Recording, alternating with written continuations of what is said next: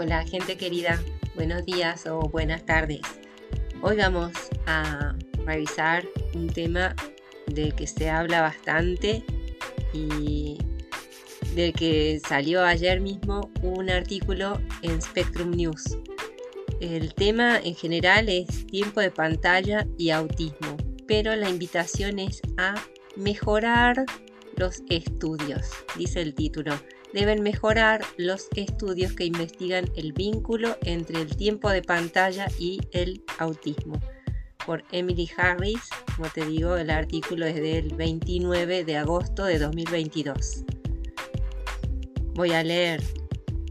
En 1984, la Academia Estadounidense de Pediatría comenzó a advertir a padres y médicos sobre los efectos de ver demasiada televisión en niños y niñas. En ese momento a la academia le preocupaba que sentarse frente a una pantalla durante periodos prolongados pudiera promover un comportamiento agresivo debido a los programas violentos o contribuir a la obesidad, porque mirar televisión le quitaba tiempo a otras actividades como jugar al aire libre. Desde entonces la investigación se ha expandido para investigar otras métricas de salud en las niñas, vinculando el exceso de televisión con la falta de sueño, el bajo rendimiento académico y los retrasos cognitivos. Hoy en día la preocupación se centra en el tiempo frente a la pantalla y eso es más que solo la televisión. Las niñas pasan horas frente a las computadoras, juegan juegos interactivos en tabletas y navegan por TikTok en sus teléfonos. Esta nueva forma de vida ha llevado a ampliar los estudios sobre el desarrollo infantil y el tiempo frente a la pantalla. Varios estudios han establecido una asociación con el autismo, pero esos grandes estudios nunca fueron diseñados para proporcionar una comprensión de la causa y el efecto y se necesita hacer más trabajo en esta área, dice Andrew Whitehouse, profesor de investigación del autismo en Teleton Kids Institute y la Universidad de Australia Occidental. Los primeros indicios de una asociación entre el tiempo de pantalla y el autismo surgieron a principios de la década de 2000, con investigaciones limitadas que sugerían que las niñas autistas tendían a interactuar preferentemente con sus pantallas. Luego, en 2008, un estudio que registraba cómo niñas autistas pasaban su tiempo libre mostró que pasaban más tiempo con las pantallas que con cualquier otra actividad singular.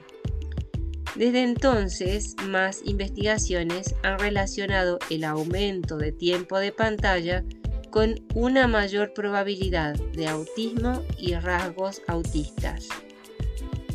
Esas asociaciones, creo, son reales, dice Whitehouse, pero en realidad no te dicen los mecanismos causales. Los estudios que han relacionado el tiempo de pantalla y el autismo se han basado principalmente en estudios epidemiológicos. A veces, esos estudios no tienen en cuenta factores adicionales en el entorno del hogar que podrían influir en la cantidad de tiempo que las niñas pasan frente a una pantalla, como los ingresos familiares o la cantidad de tiempo que padres y madres pasan frente a una pantalla.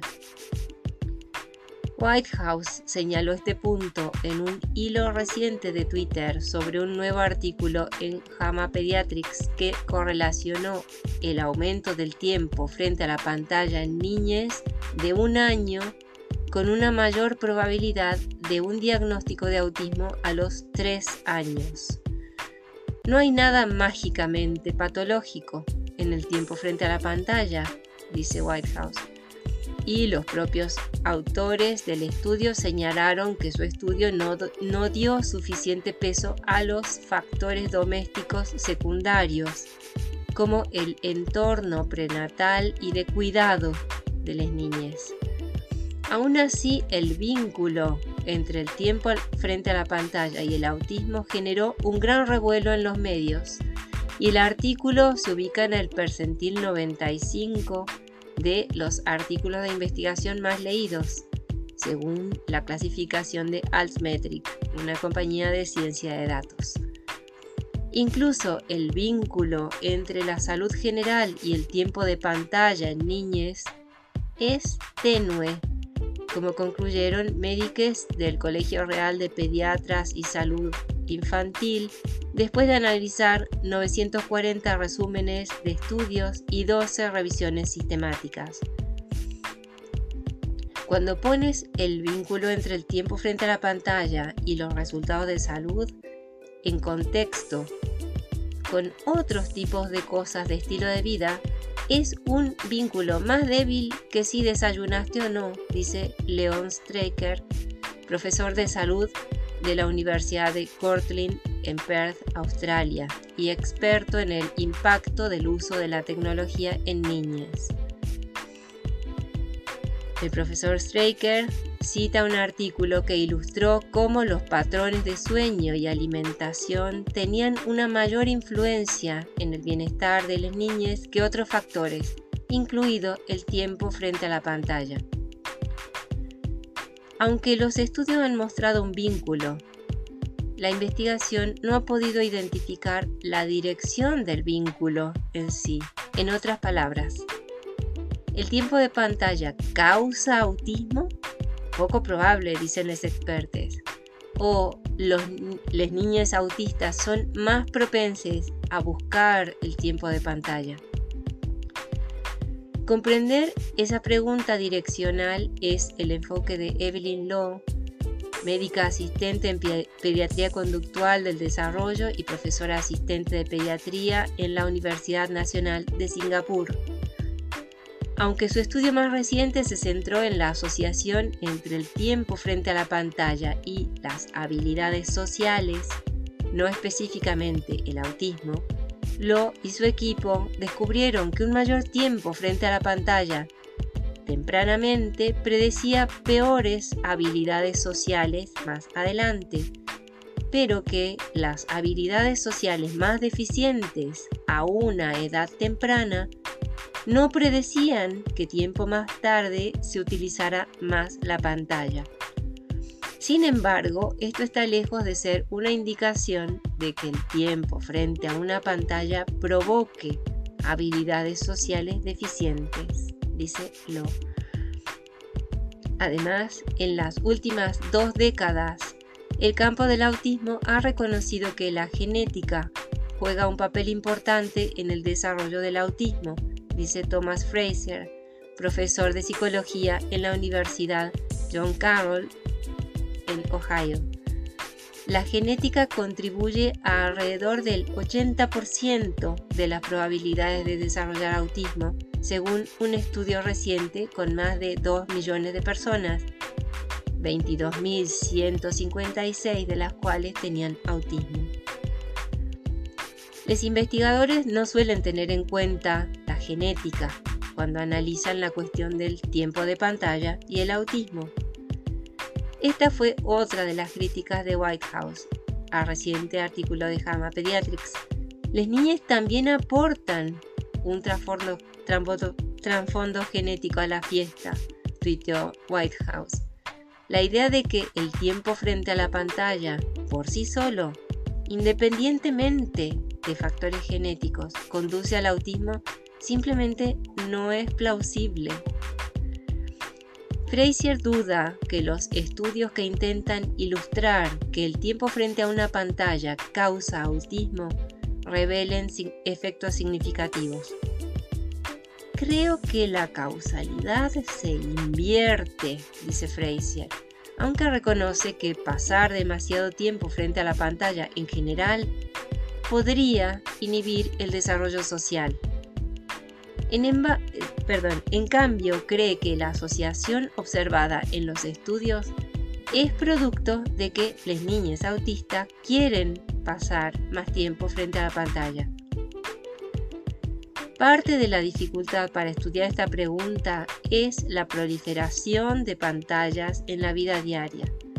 Es difícil rastrear cuánta exposición reciben las niñas Además, los estudios que se basan en los informes de padres y madres pueden ser inexactos o ignorar los tipos de programas en que participan las niñas.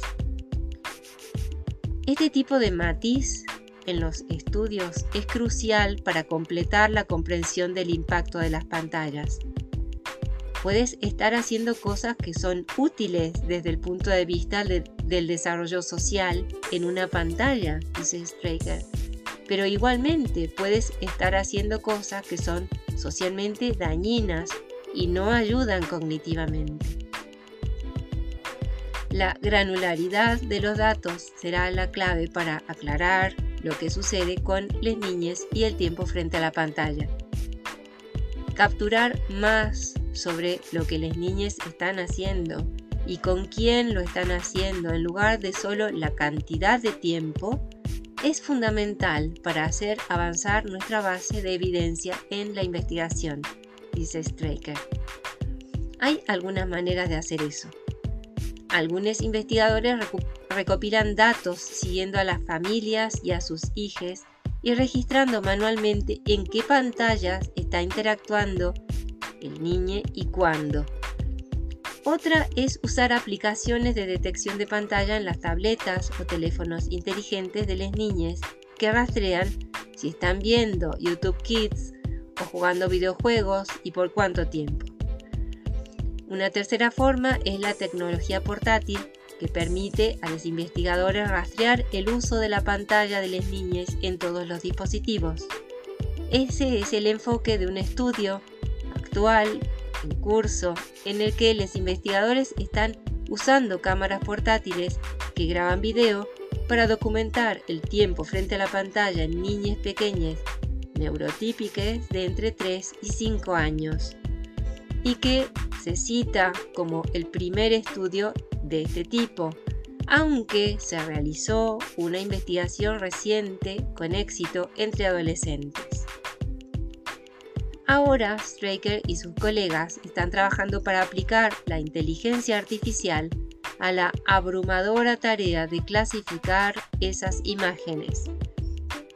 Esperan que eventualmente la calidad de la cámara sea lo suficientemente alta como para que puedan ver patrones en el tipo de contenido que se muestra en la pantalla, separando el tiempo de pantalla educativo del tiempo de pantalla de ocio. Aunque el trabajo de Straker analiza a niños no autistas, espera que esta tecnología también ayude a aclarar la asociación en niños autistas. Debido a la proliferación de pantallas, no hay duda de que estamos criando a nuestros hijos de manera diferente que nunca antes en la historia de la humanidad, dice Whitehouse.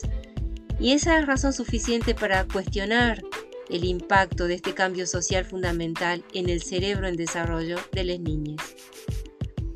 Lo dice que es la modificabilidad del tiempo de pantalla, lo que lo convierte en un tema de investigación digno. El entorno de un niño puede examinarse y puede cambiarse.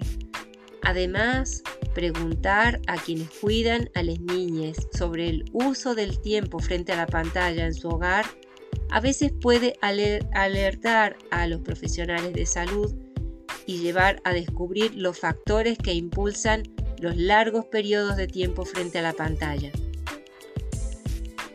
El aspecto final es la ventana que deja abierta la genética detrás del autismo aunque el autismo tiene una alta heredabilidad, también queda algo de espacio para la interacción entre genes y medio ambiente, dice Fraser, lo que hace que sea valioso rastrear las actividades de las niñas.